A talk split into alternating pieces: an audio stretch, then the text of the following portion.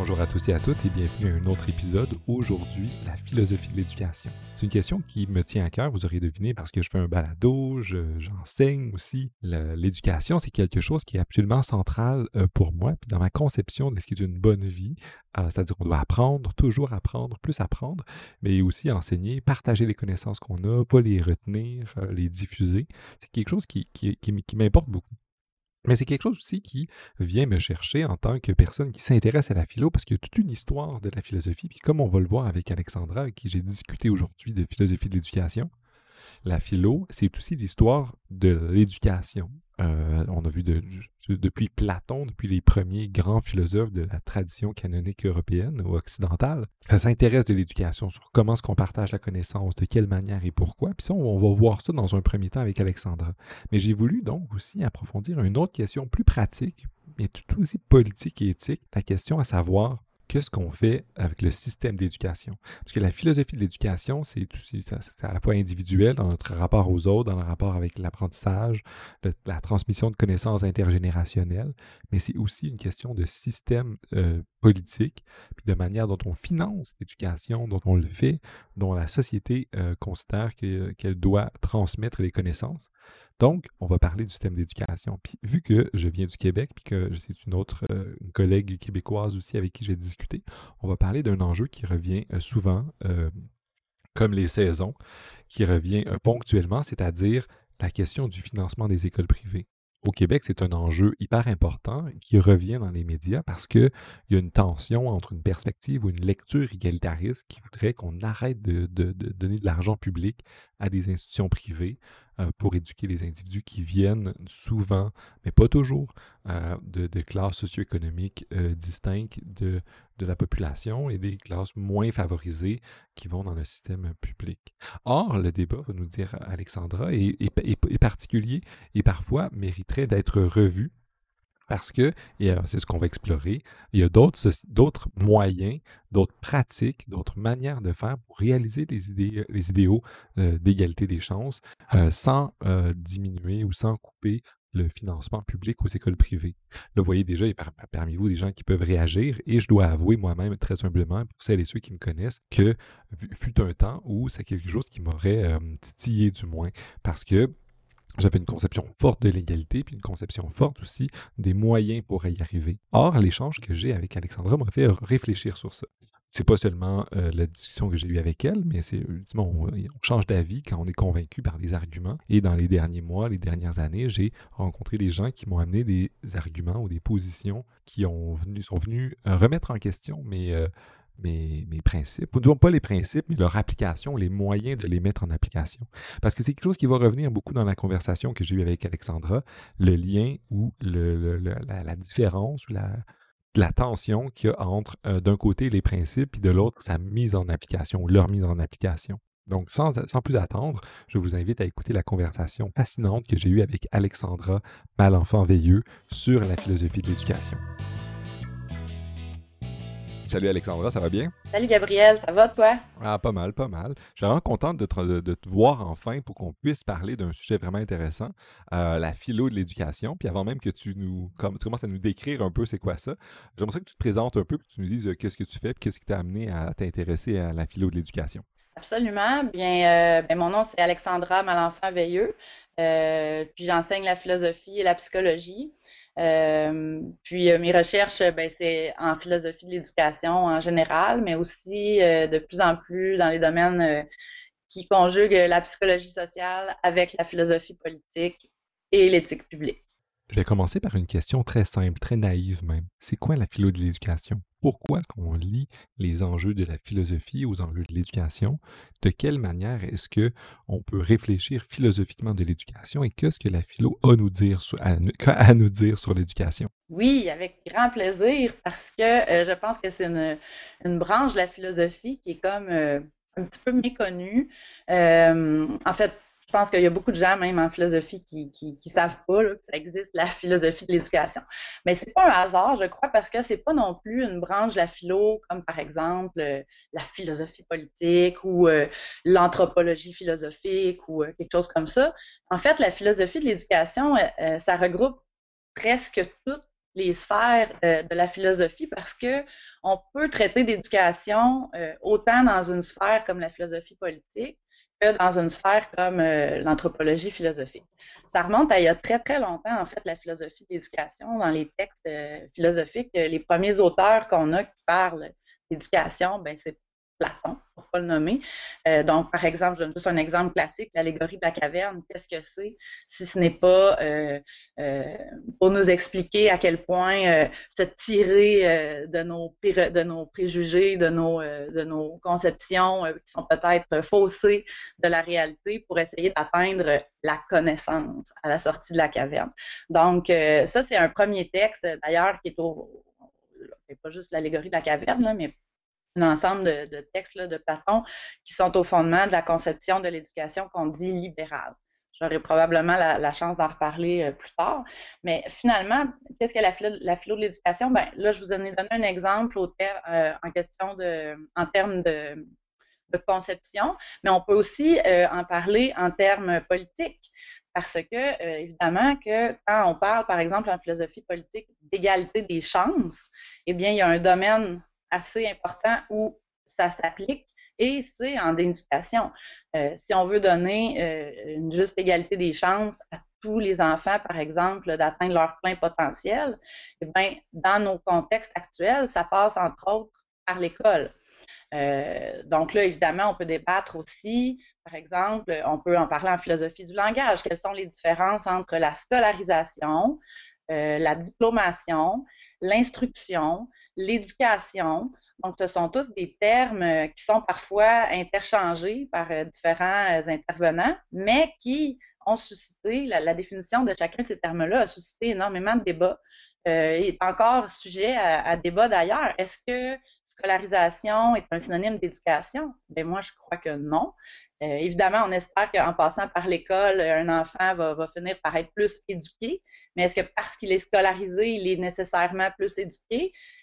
Oui et non. Ça se peut que des fois ça se produise, d'autres fois non. Donc, il y a, tout ce, ce domaine-là aussi des termes qu'on va employer puis des définitions qu'on va leur donner.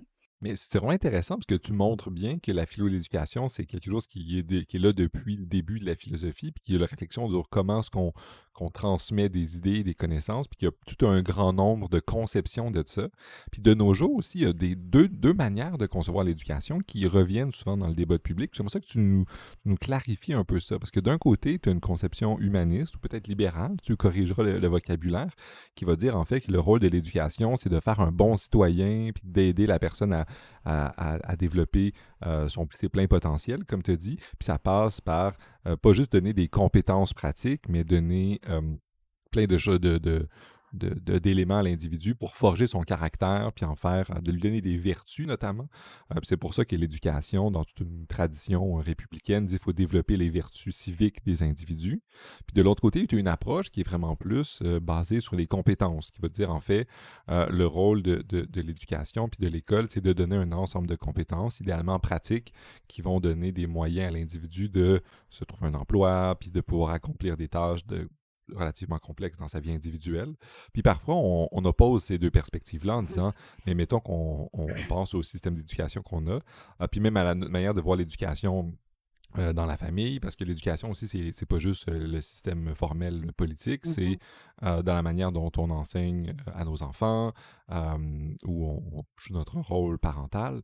de quelle manière est-ce que, est-ce que ces deux perspectives-là, puis est-ce qu'il y en a d'autres qui, existent, puis qu'on, qui, qui, informent ce débat-là, puis qu'on est, que j'aurais peut-être pas présenté, parce que je, j'ai l'impression que il y a, on, oppose parfois ces deux manières de voir-là, cette conception que j'appelle humaniste ou libérale, puis cette conception-là basée sur les skills euh, mm-hmm. ou les compétences. Excellente question. Euh, tout d'abord, euh, la conception de l'éducation qui a largement dominé, si je pourrais dire, dans les derniers siècles, c'est davantage la conception libérale ou humaniste.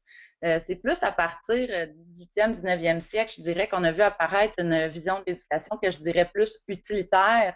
Et c'est pas un hasard parce que c'est à la même époque, évidemment, qu'on a vu euh, les grands mouvements euh, de, la première révolution industrielle, la seconde révolution ensuite aussi. Et c'est à peu près à la même époque aussi où on a vu apparaître tous les domaines différents des sciences, que ce soit les sciences naturelles en premier et ensuite, au 19e siècle, les sciences humaines. Donc, là, il y a eu l'apparition de la méthode expérimentale aussi, puis de la, de la, de la, méthode, de la méthodologie scientifique, etc. Donc, tout ça a mené euh, au développement et à l'apparition de la conception qu'on dit utilitaire euh, de l'éducation ou utilitariste. Euh, moi, je pense que, avant de les, ben, je pourrais les définir rapidement, là, simplement. Donc, oui, tu as raison, Gabriel, de dire que la conception, moi, je l'appelle libérale, en fait, puis même que tantôt, je vais pouvoir en, discuter davantage, comme je l'ai dit, je vais parler d'une conception, de la nouvelle conception libérale de l'éducation, pour la distinguer de la, celle, celle, classique. Euh, la conception libérale de l'éducation, ça se rapproche effectivement d'une conception humaniste où on doit former euh, d'une certaine façon euh, des élites au plan culturel. C'est une conception qui, a été traditionnellement très élitiste. Pourquoi? Parce que ben, on n'avait pas tous accès physiquement à, l'éducation. Donc, c'était une minorité de gens qui pouvaient euh, être scolarisés, donc être éduqués, si on veut.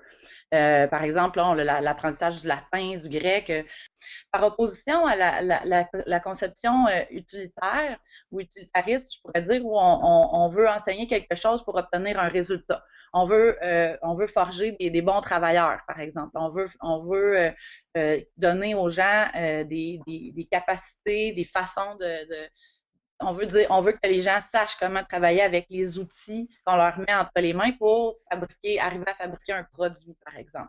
Ça peut être un produit ou ça peut être un service aussi. Là, aujourd'hui, on est beaucoup dans le, service.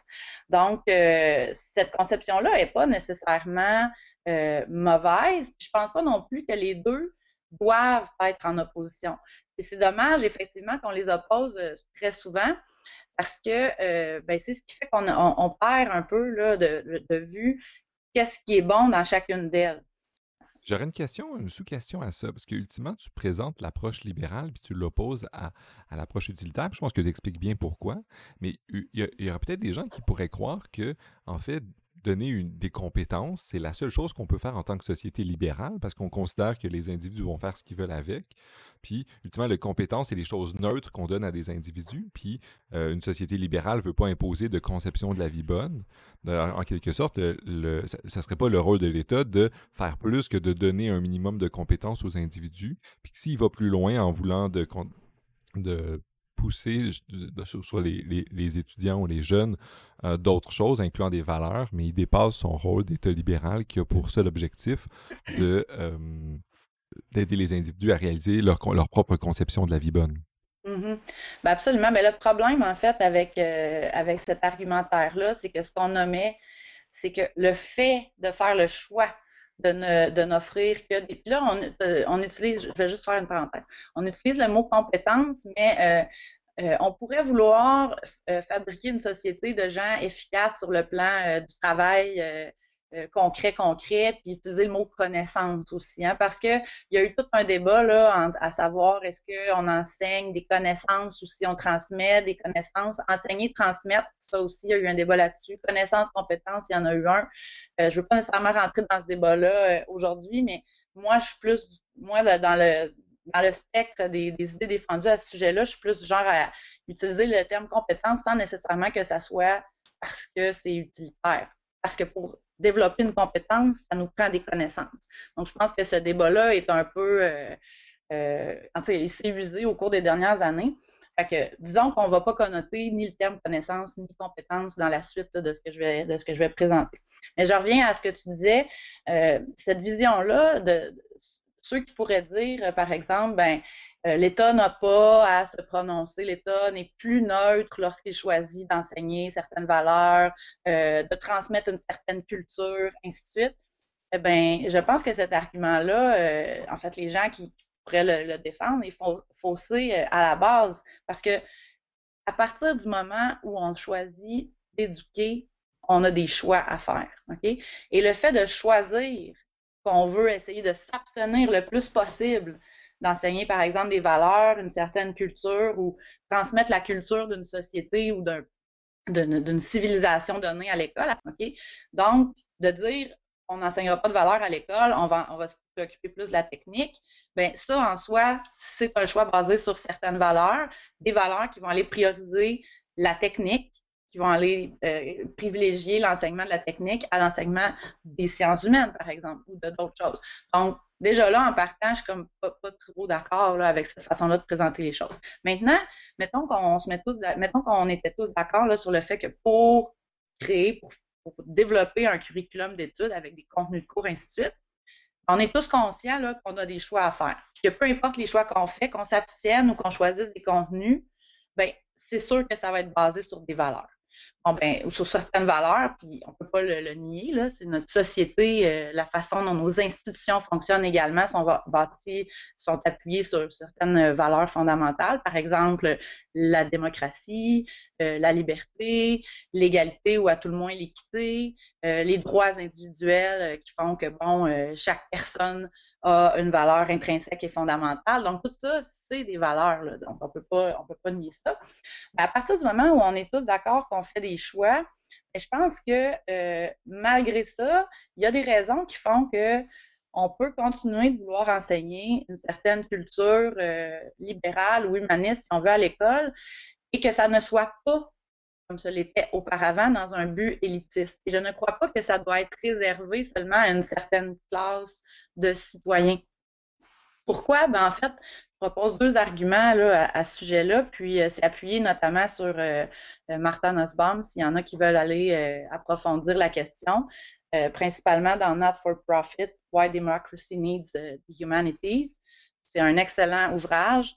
Et puis, dans le fond, ce qu'a dit Nussbaum là-dedans, c'est très inspirant. Elle dit, ben, la raison qui fait qu'on est aujourd'hui dans une société où on a la possibilité d'enseigner des techniques et de les appliquer par la suite, c'est parce que dans notre histoire, dans l'histoire humaine, il y a eu un moment où on a voulu développer, on a voulu comprendre le monde dans lequel on, vit, on a développé des connaissances, on a, on a développé même des nouvelles sciences, des nouveaux outils pour explorer le monde et le comprendre, le monde autour de nous. Comment ça, ça s'est produit dans notre histoire humaine?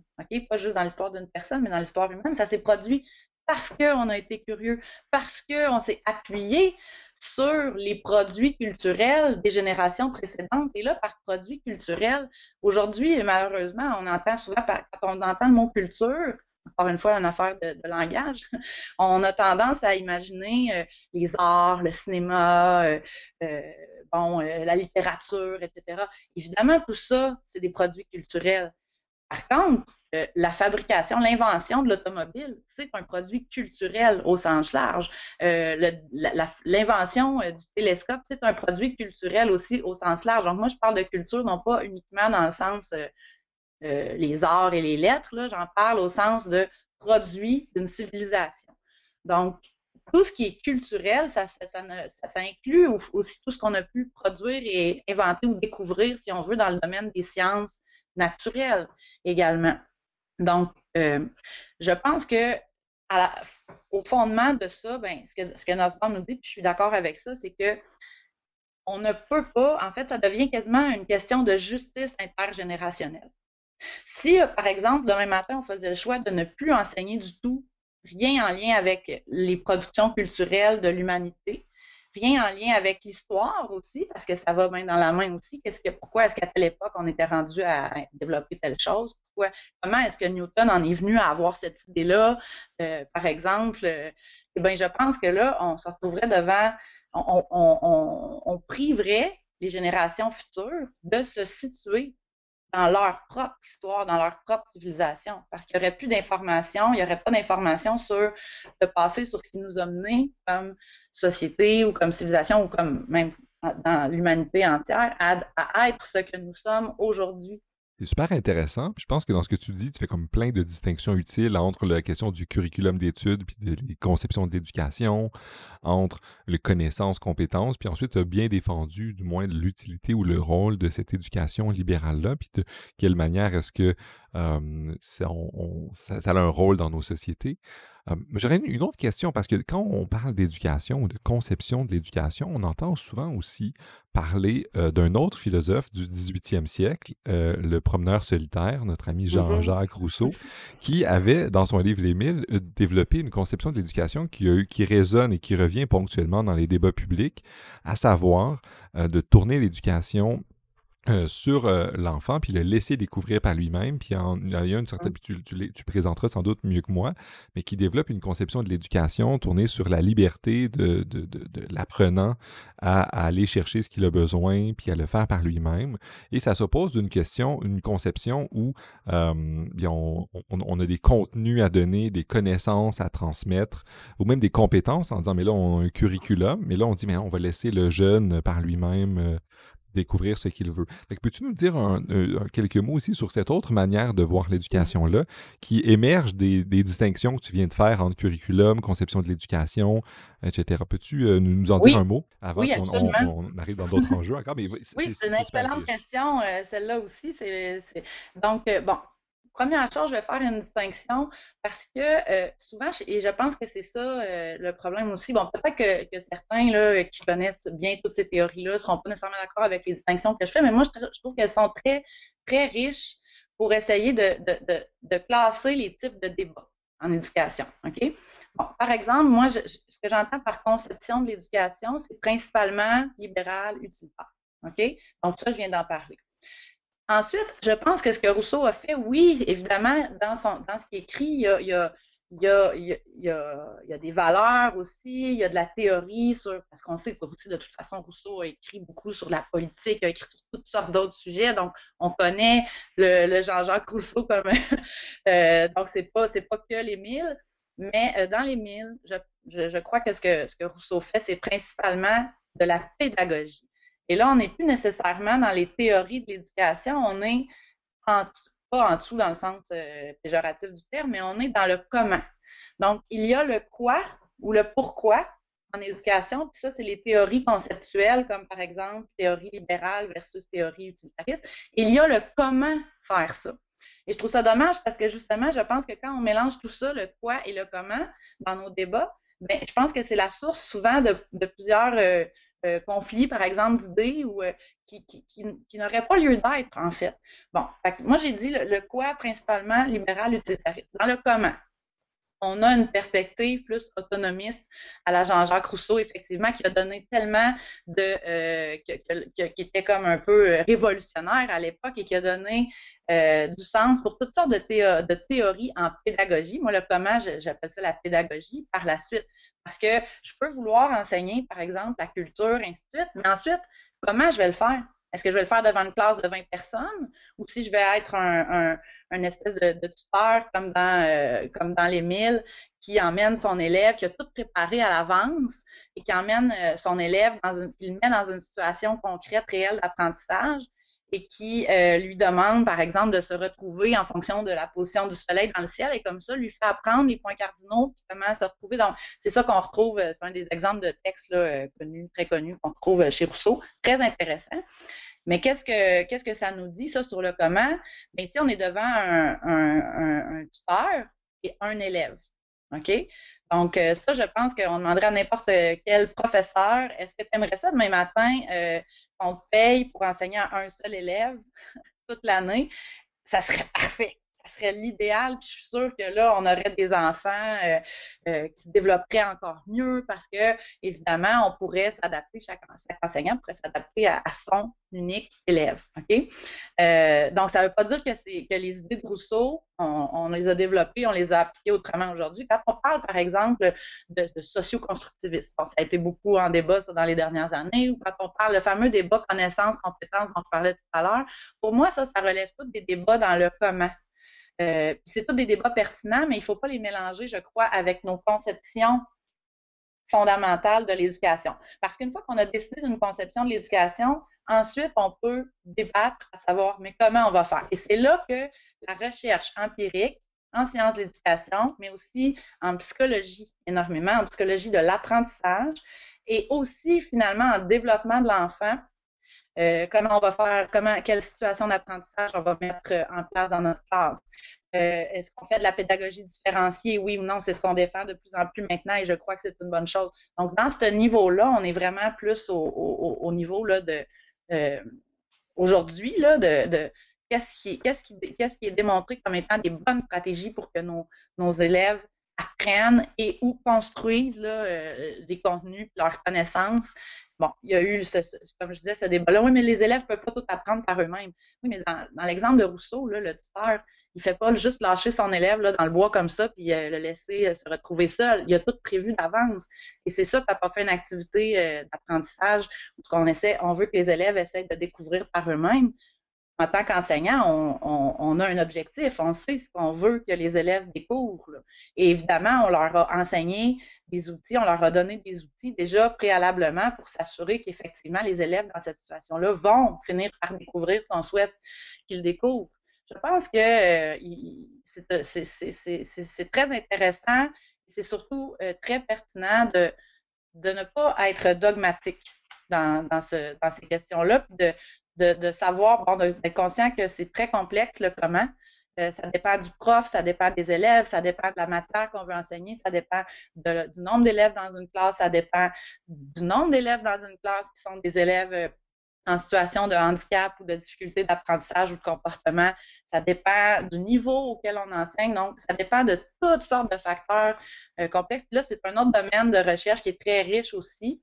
mais je pense qu'il est distinct de la question euh, des théories euh, de l'éducation qui sont vraiment des questions fondamentales qui vont déterminer non seulement ce qu'on va enseigner, mais qu'est-ce qu'on va mettre dans le curriculum d'études les objectifs qu'on veut poursuivre en tant que société euh, pour faire des. Parce que nos enfants qui sont en ce moment sur les bancs d'école, c'est les adultes de demain.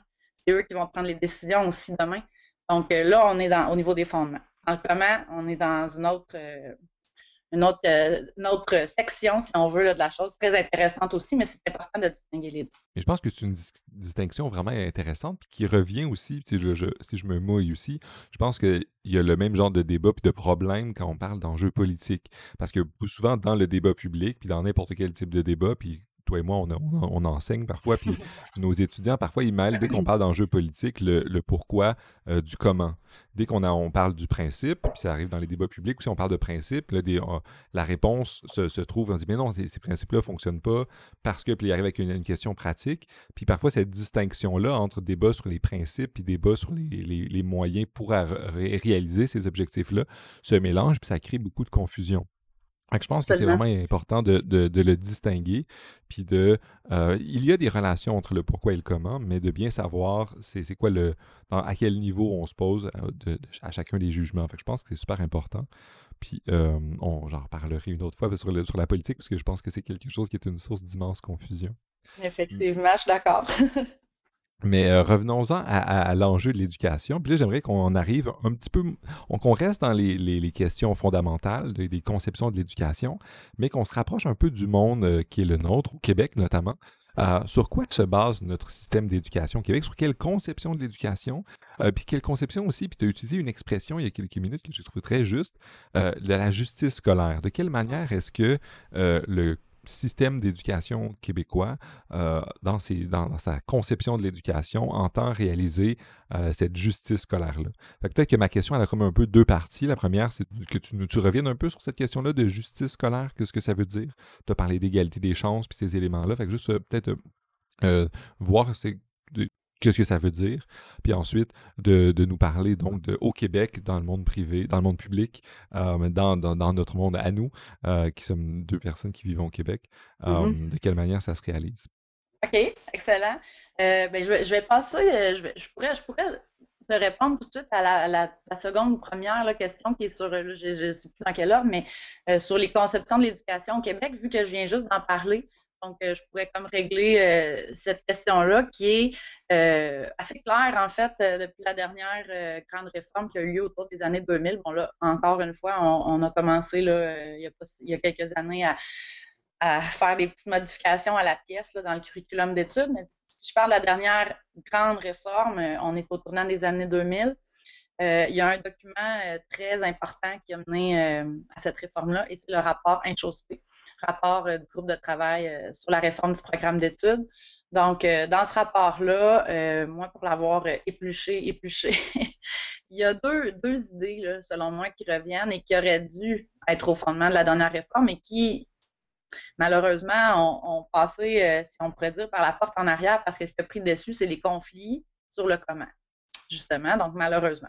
Parce que ce qui était au fondement de cette réforme-là, c'est vraiment justement euh, une conception libérale, renouvelée, euh, humaniste, mais renouvelée, qui s'adresse pas aux élites, mais qui s'adresse vraiment à tous les enfants. Donc, peu importe le milieu duquel ils proviennent, euh, et c'est ce que je défends aussi, qui est une bonne chose de faire, c'est-à-dire de dire, ben écoutez, c'est pas vrai qu'on va faire deux classes de citoyens dès l'entrée de nos enfants à la maternelle et en première année tous nos enfants vont devenir éventuellement des citoyens, tous nos enfants vont, avoir le droit de vote éventuellement. Donc, euh, on ne va pas se mettre tout de suite à les classer en, en catégorie de dire, ben toi, tu n'as pas les capacités de comprendre euh, qu'est-ce que c'est, euh, par exemple, l'histoire, l'art, ainsi de suite. toi, oui. Donc, toi, on va te donner accès à une espèce d'éducation élitiste, comme on le faisait auparavant, là, en auparavant, évidemment, les enfants des classes défavorisées n'avaient pas accès euh, à l'école. Euh, donc, c'est seulement depuis les années 60 qu'on a rendu l'obligation, l'école obligatoire, pardon, avec le rapport parent jusqu'à 16 ans. On a fait la création des cégep, des UQ. Donc, à cette époque-là, l'égalité des chances, c'était surtout et principalement de s'assurer que tous les enfants au Québec aient accès physiquement à un lieu pour être éduqués.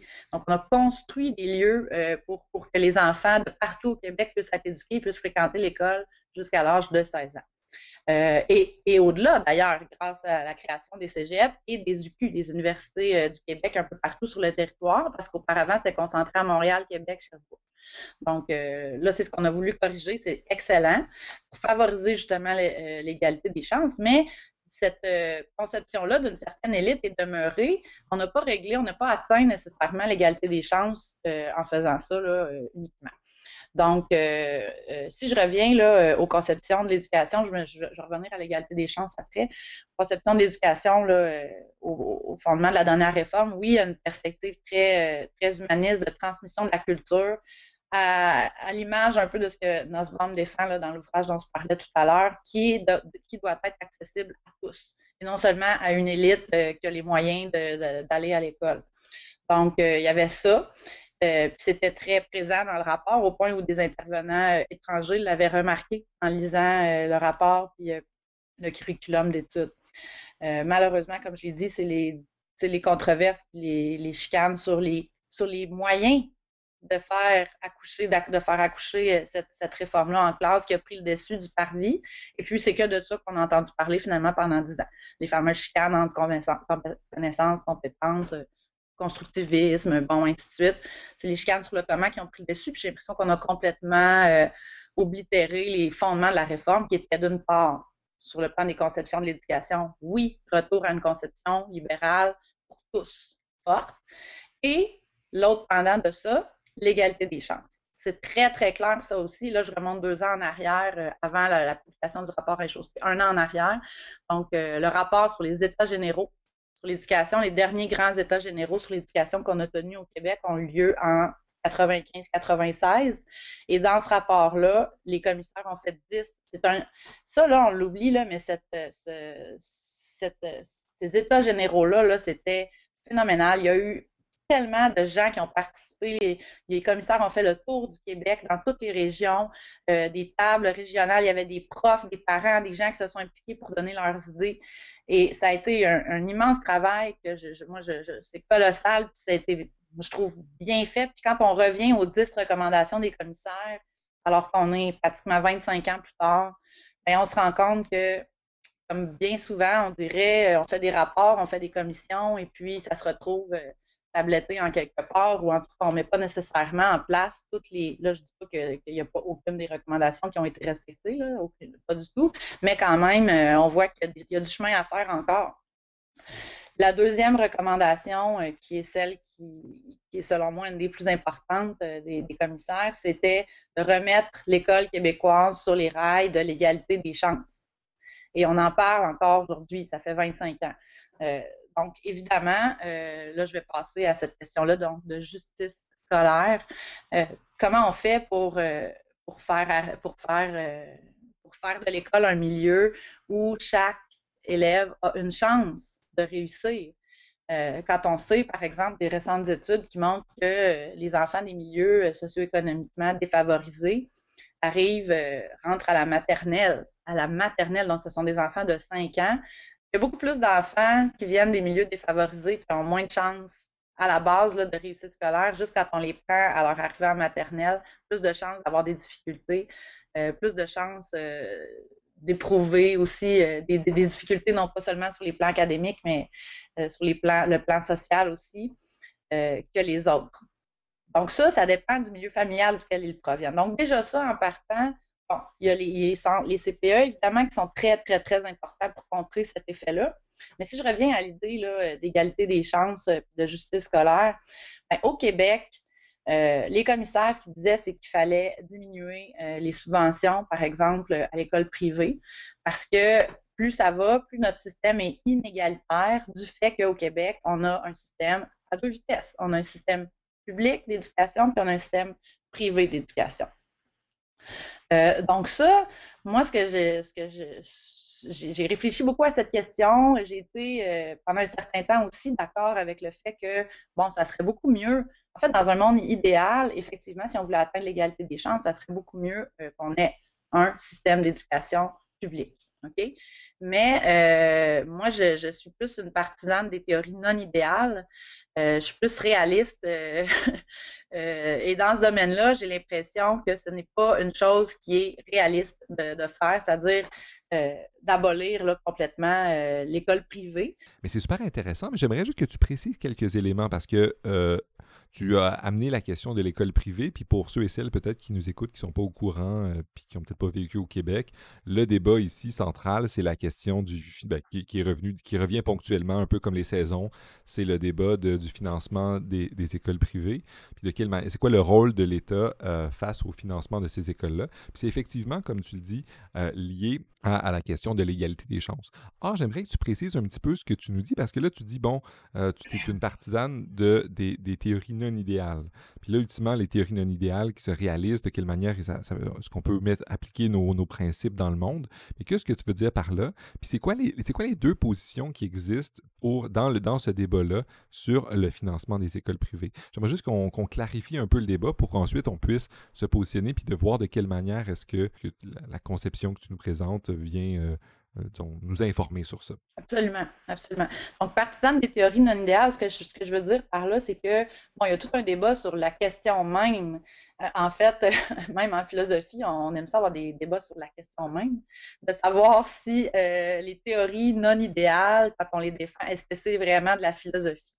Bon, alors, selon moi, oui, évidemment, parce que je ne sais pas, c'est peut-être dû à, à, qui je suis ou quoi que ce soit. Moi, je je suis, euh, j'ai toujours été quelqu'un qui veut s'engager ou qui veut essayer de faire aboutir les idées dans le monde réel. Euh, je trouve que ça peut être très fécond de débattre uniquement sur le plan théorique des idées, euh, mais je trouve, pour moi personnellement, ça me, je me sens beaucoup plus me réaliser, puis je me sens beaucoup plus à ma place quand je sais que les, idées ou les choses que dont je débat ou les, choses en débat ou les choses dont je discute pourraient peut-être éventuellement aboutir à des solutions concrètes pour changer les choses dans le monde réel. Euh, donc, c'est pour ça que je dis que, euh, parce que, évidemment, en théorie, les théories idéales en philosophie, c'est excellent aussi. Ça peut nous nourrir beaucoup parce que c'est les théories, on est dans le monde normatif. Qu'est-ce qui devrait être dans le monde des, théories idéales, dans le monde normatif? On, discute de qu'est-ce qui devrait être, alors que dans le monde des théories non idéales, aussi, on, on discute de ce qui devrait être, mais tout en tenant compte des contraintes du réel dans lequel nous nous situons. Euh, donc, je trouve que le débat euh, de qu'est-ce qui devrait être purement, dans le monde purement normatif, il y a lieu d'être, c'est excellent, puis ça nous nourrit beaucoup, en fait, euh, comme, comme penseurs, comme intellectuels. Mais on peut, en tout cas, moi, personnellement, j'ai beaucoup de misère à demeurer uniquement dans ce domaine-là parce que je me dis, oui, mais comment faire pour que finalement, dans notre société, ça aille mieux?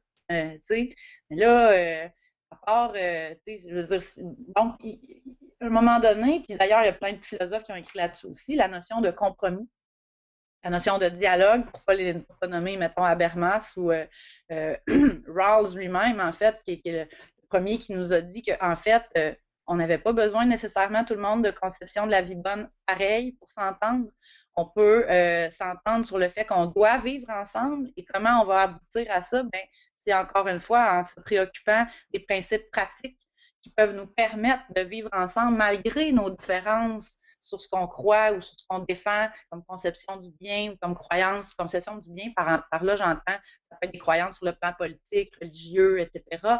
Donc, malgré nos différences sur ces plans-là, il doit avoir un ensemble de choses, de règles ou de principes sur lesquels on est capable de s'entendre pour fonctionner, puis bien vivre ensemble, se respecter mutuellement, et puis avoir chacun, donc, grâce à ça, Ensuite, la possibilité de s'épanouir selon nos valeurs, nos croyances, et ainsi de suite. moi, je suis une fervente euh, défenseuse de cette, de cette idée-là. Euh, donc, c'est pour ça que je dis, euh, bon, théorie non idéale, parce que je me préoccupe à la fois de ce qui devrait être, oui, puis j'aime lire sur ça, les, les, les, penseurs, les philosophes qui, qui, qui, restent plus dans ce domaine-là, puis c'est très, très bien.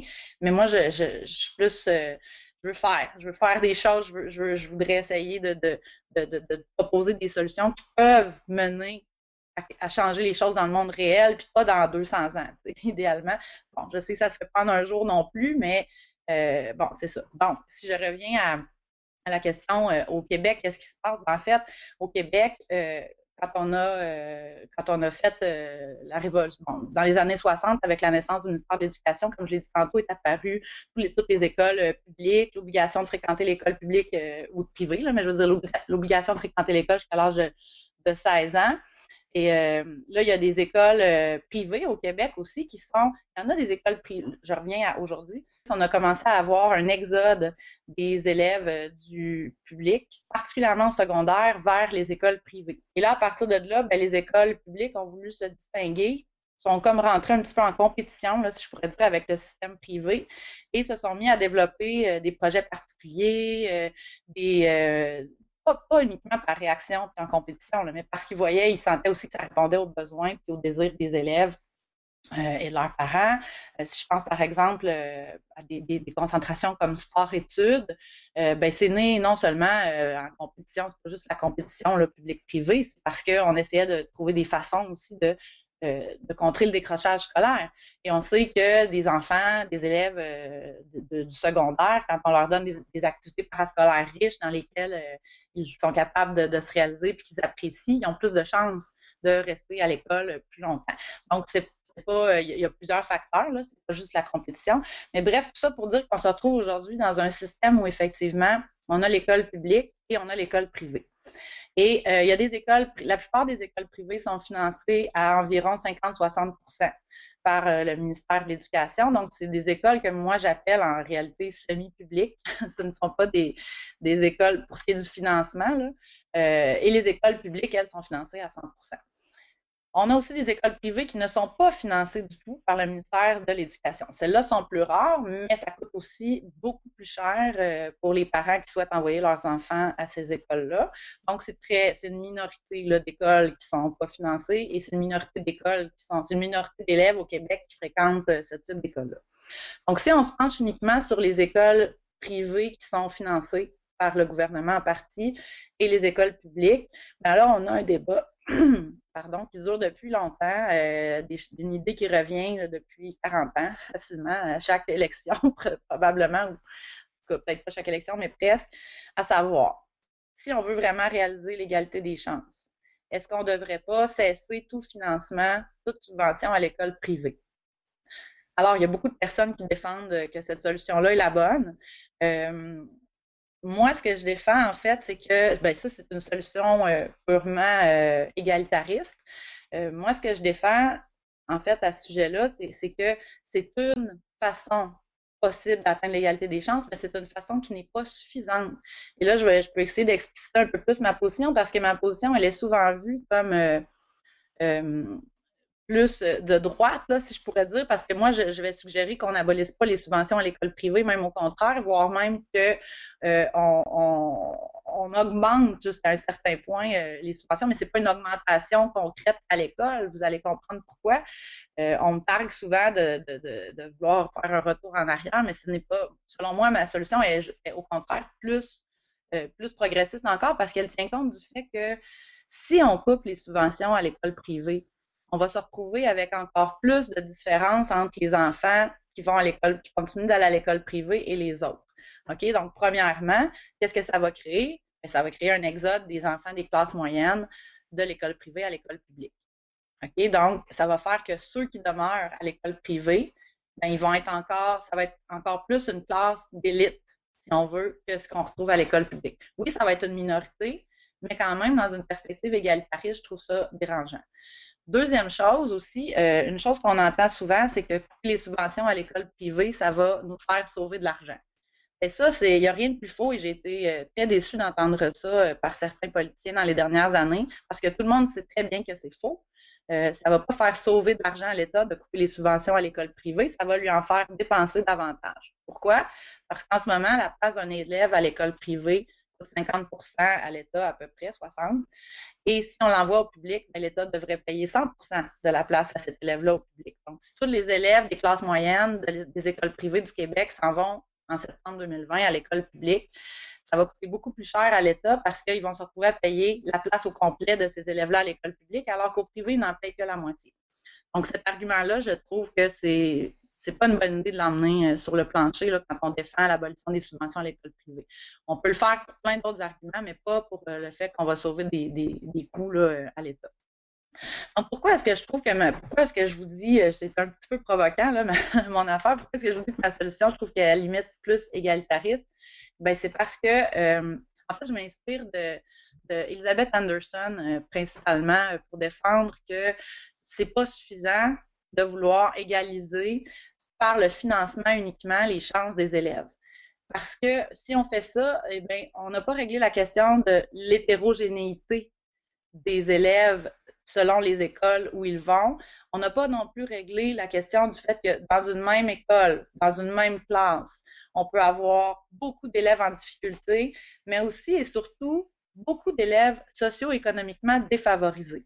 Là, en ce moment, on parle beaucoup d'intégration. Euh, on a parlé beaucoup dans les dernières années de l'intégration des élèves en difficulté ou en situation de handicap, mais on parle très peu, je trouve, euh, des élèves socio-économiquement défavorisés. Et là, la, pauvreté en soi n'est pas un, n'est pas un obstacle à la réussite scolaire.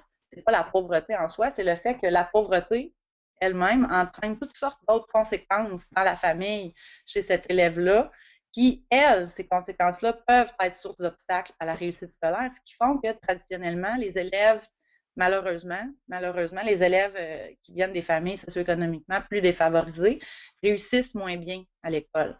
Pas du fait de la pauvreté, mais du fait des conséquences de la pauvreté. Euh, il y en a qui réussissent tout de même, effectivement, mais la majorité euh, ont plus de difficultés que les élèves qui viennent des classes socio-économiques favorisées. Donc, abolir les subventions à l'école privée, ça ne réglerait pas ce problème-là. On risquerait d'avoir la même, la même répartition d'élèves par école, par classe également. Donc, ça ne réglerait rien à ça.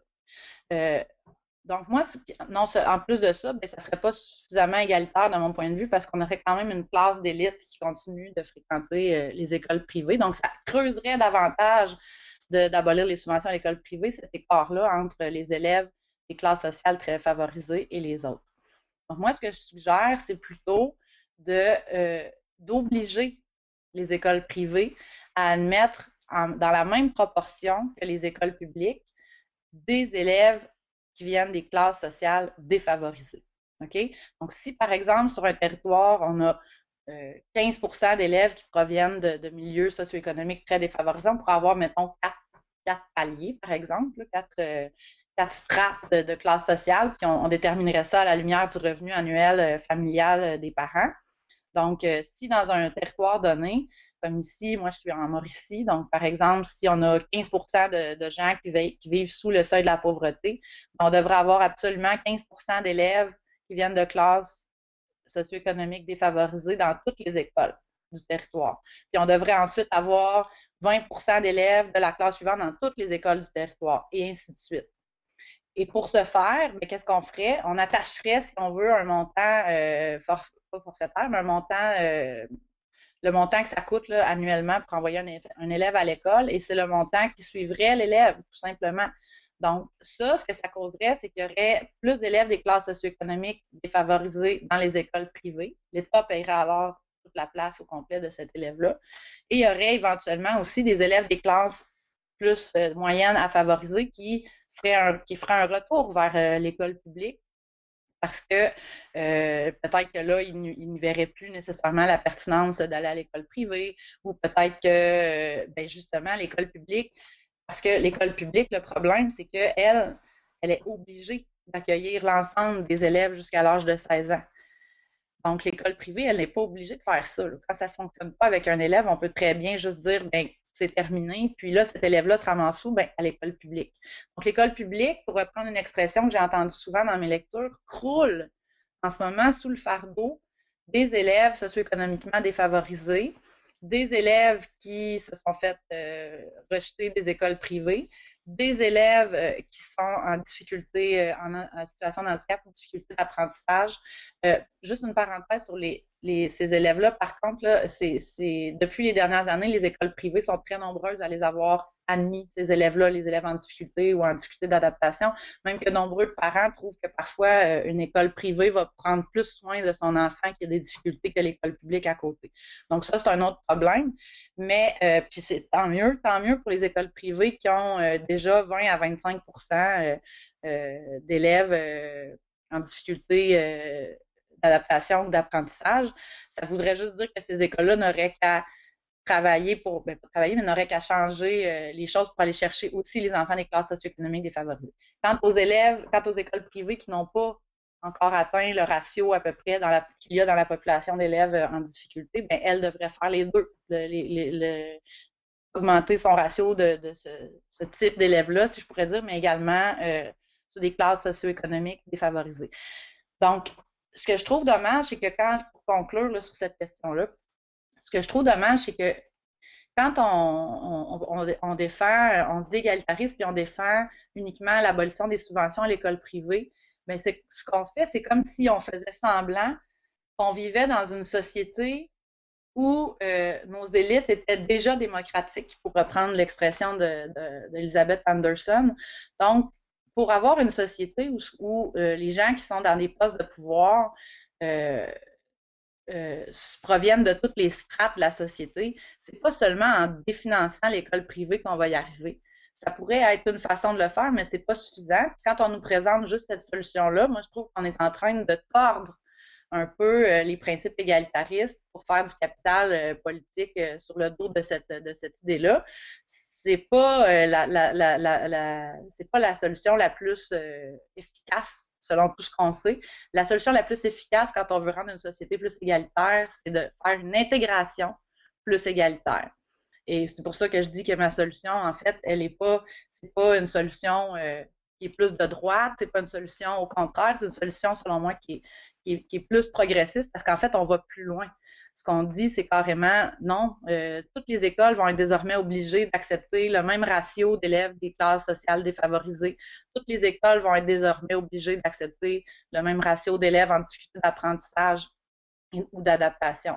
Donc, c'est selon moi, cette solution-là coûte plus cher que de ne rien faire, mais on ne peut plus rien faire, selon moi. Mais elle coûte moins cher que de simplement, euh, elle coûte moins cher à l'État que de simplement abolir les subventions à l'école privée. Et je vois bien de quelle manière est-ce que c'est une proposition qui, est concrète ou pratique. Mais j'aimerais aussi juste voir si j'ai bien compris, parce que même si tu dis qu'il faut arrêter de, de, subventionner. Euh, ben, donc, il ne faut pas arrêter de subventionner l'école privée. Il faut, la réguler quand même. La, ça, fait, ça rend un peu plus euh, poreuse la distinction public-privé dans l'optique où on va forcer des institutions à agir d'une certaine manière. Fait que, au lieu de, les forcer à ne, plus faire payer, puis on les force à faire autre chose. Facultivement, c'est pour ça peut-être qu'on pourrait comprendre ta proposition comme étant ni de moins de gauche ou de droite, parce que ultimement, ça reste une proposition où l'État impose quelque chose à une institution. Exact. donc, euh, puis ultimement, je pense que c'est vraiment intéressant ta proposition. Pour ceux et celles qui me connaissent, vous savez que j'ai peut-être euh, des intuitions qui ne vont pas dans la même direction, mais je trouve ça assez, assez convaincant. Euh, ultimement, de quelle manière est-ce que cette question-là adresse d'autres enjeux? Parce qu'ultimement, comme je vous ai dit, euh, comme je disais tantôt, la question du financement des écoles privées, ça revient comme les saisons.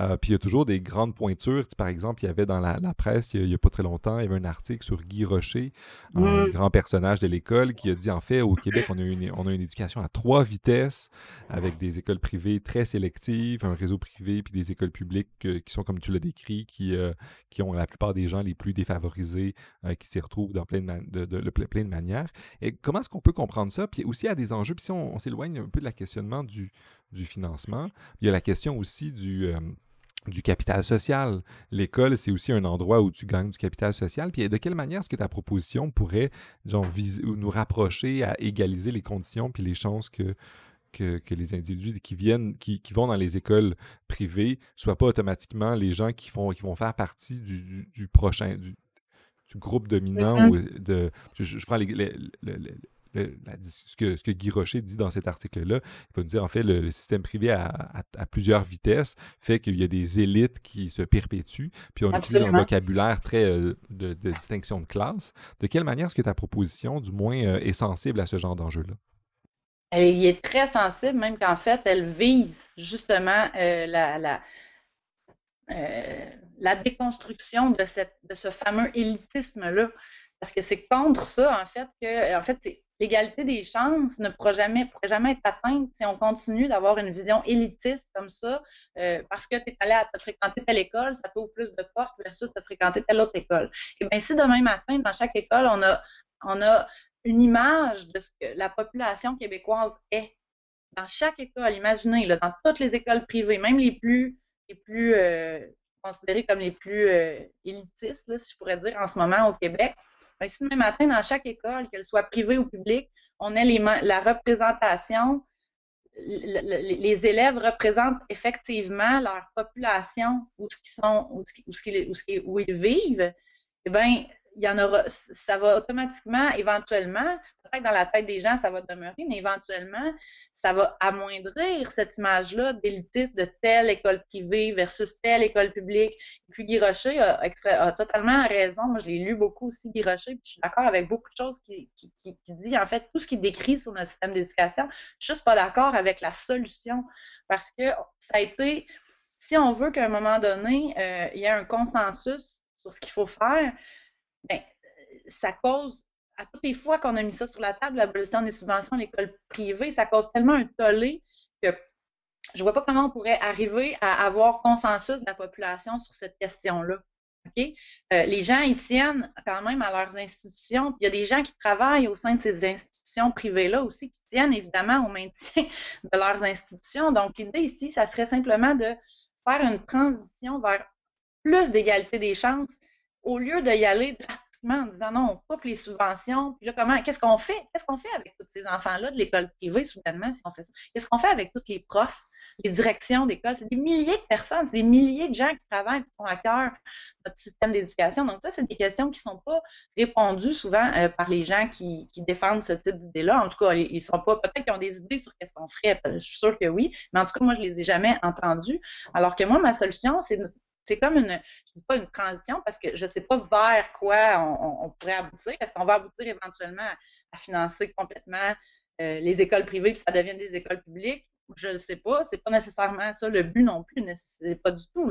L'idée étant de finir par arrêter de débattre comme on le fait depuis 40 ans sur la, la solution parce que la solution ne semble pas passer aux yeux de bien des gens. Donc, trouvons une autre solution pour atteindre plus d'égalité des chances. Et de toute façon, c'est pas en, abolissant demain matin les subventions à l'école privée que, dans les écoles publiques, les élèves vont se retrouver massivement de façon euh, euh, représentative de toutes les classes. Donc, ça prend plus que ça si on veut que les gens s'intègrent mutuellement, si on veut que les gens dits de l'élite sociale, les élèves dits des parents de l'élite sociale, se mélangent avec les élèves qui viennent de milieux socio-économiques euh, peut-être moins favorisés. Mais c'est pas juste en coupant les subventions à l'école privée qu'on va y arriver. Au contraire. C'est en mettant et d'ailleurs, tu as parlé de, des écoles, euh, par exemple, les tests d'admission, ça, je n'ai pas dit tantôt, mais les tests d'admission à l'école privée, c'est terminé. Là ça n'aurait plus, là, ça serait aboli, ça, à ce moment-là. Et puis, ça serait la même chose aussi pour le, fait que les écoles privées ont le droit de renvoyer des enfants dans le système public. Ça aussi, là, ça ne fonctionnerait pas. Donc, c'est une série de mesures comme ça, très concrètes, qui pourraient euh, nous mener à, euh, évidemment, je le répète, là, les écoles privées, une fois qu'ils admettraient des enfants des classes sociales plus défavorisées, il y aurait un montant payé par l'État pour ces enfants-là. L'État la place de ces enfants-là euh, à l'école privée. Donc, euh, euh, ça assure aussi, bon, je sais qu'il y a des écoles privées, principalement à Montréal, qui n'ont pas de difficulté du tout à recruter, mais je sais aussi qu'il y a énormément d'écoles privées en région, puis il y en a plusieurs qui ont de la misère à recruter des enfants parce qu'en région, il y a moins de parents, évidemment, qui ont les moyens d'envoyer leurs enfants peut-être à l'école privée. Donc ça, ça, ça pourrait être une idée qui est porteuse, je trouve, aussi pour les gens qui ils défendent leurs faut pas, faut pas juste voir école privée, école publique. Tu sais, je veux dire, il y a des institutions. Moi, je pense euh, au Collège Marie d'Incarnation à Trois-Rivières euh, que j'ai fréquenté à la fin de mon secondaire. C'est une institution, ce lieu-là. Ça a été fondé par les Ursulines il y a plus de 300 ans. Euh, je veux dire, il y a, toute une, histoire et des valeurs attachées à ça, peut-être plus encore en région qu'en ville. Je ne sais pas, faudrait voir, mais donc, ça, vient toucher, je pense, des fois au cœur des gens aussi qui ont travaillé dans ce type d'institution-là ou qui ont fréquenté ce type d'institution-là quand on parle de, les couper ou de les fermer ou des choses comme ça. Donc, ça, je pense que c'est. Je pense que ma solution, non seulement, non seulement elle permettrait d'atteindre euh, mieux que simplement couper les subventions à l'école privée et plus rapidement aussi euh, une plus grande égalité des chances pour tous. Euh, mais je crois aussi qu'elle est, plus susceptible de faire consensus aux yeux euh, de la population. Parce qu'on est capable d'atteindre notre objectif euh, sans trop, sans avoir à, faire des gros changements drastiques, abolir des, des subventions ou fermer des écoles ou bon, etc.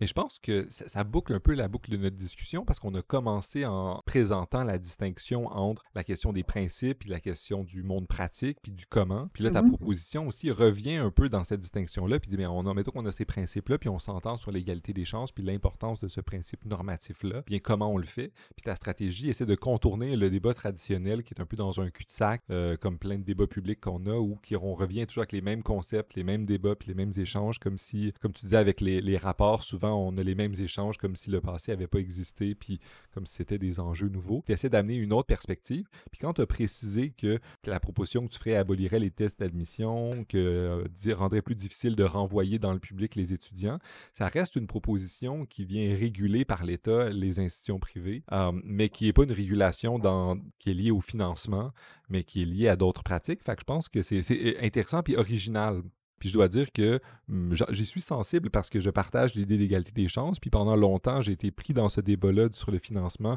Puis j'avais une position qui était euh, celle dont on, a discuté.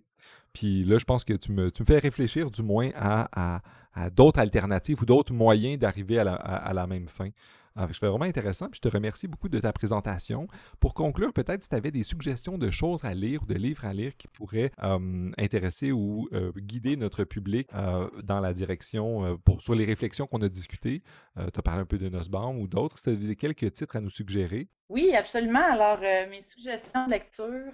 La première, c'est le livre dont j'ai parlé tantôt, mais là, je vais vous donner la traduction française parce que, effectivement, cette œuvre-là de Nussbaum a été traduite donc, c'est les émotions démocratiques, comment former le citoyen du 21e siècle. C'est paru chez Flammarion euh, en 2011. Alors, la seconde lecture que je pourrais peut-être vous proposer, c'est euh, celle de Inchospé. Donc, euh, ce fameux père, si on peut dire, on l'a considéré longtemps comme le père de la réforme, la dernière grande réforme. Et cette lecture-là s'adresse principalement aux enseignants, peut-être, qui nous écoutent, euh, mais à tous ceux aussi, tous les amoureux de, des questions qui concernent l'éducation en général. Euh, c'est un livre qu'un P a écrit à l'attention des enseignants pour lui expliquer la réforme. Euh, ça a paru en 2007, donc justement, quand je parlais du fait que la réforme, ça avait peut-être un petit peu dérapé sur le débat des, des, connaissances versus compétences versus des approches pédagogiques et non pas sur justement l'idée euh, plus globale des théories de l'éducation sur laquelle elle était posée au départ. Donc, c'est vraiment intéressant. Euh, ça a été publié en 2007 par l'Inchospé. Le titre, c'est Pour l'école, lettre à un enseignant sur la réforme des programmes. C'est paru chez Libère merci beaucoup. Je pense que ça donne des bonnes pistes ou des bons, éléments pour comprendre ou approfondir la discussion qu'on a eue euh, pour celles et ceux que ça l'a intéressé. Alors, ben, merci beaucoup, Alexandra. Je pense que ça fait un bon point d'orgue, une bonne fin à notre discussion. Ça a été super intéressant. On a parlé euh, de plein de choses. On a parlé de c'est quoi la philo d'éducation. On a parlé euh, du débat entre l'approche libérale humaniste versus celle basée sur les compétences ou utilitaristes. On a parlé de justice scolaire, du modèle au Québec, puis on a parlé du financement des écoles privées Fait qu'on a fait, euh, on, a, bouclé la boucle en revenant aussi du lien entre la pratique de comment est-ce qu'on doit faire l'école publique et privée en lien avec les principes puis la philosophie de l'éducation. Fait que je pense que ça a été super intéressant. Je te remercie encore une fois. Merci. Merci à toi, Gabriel, de m'avoir invité. C'était un plaisir. C'était un plaisir partagé. Puis bonne journée. Merci.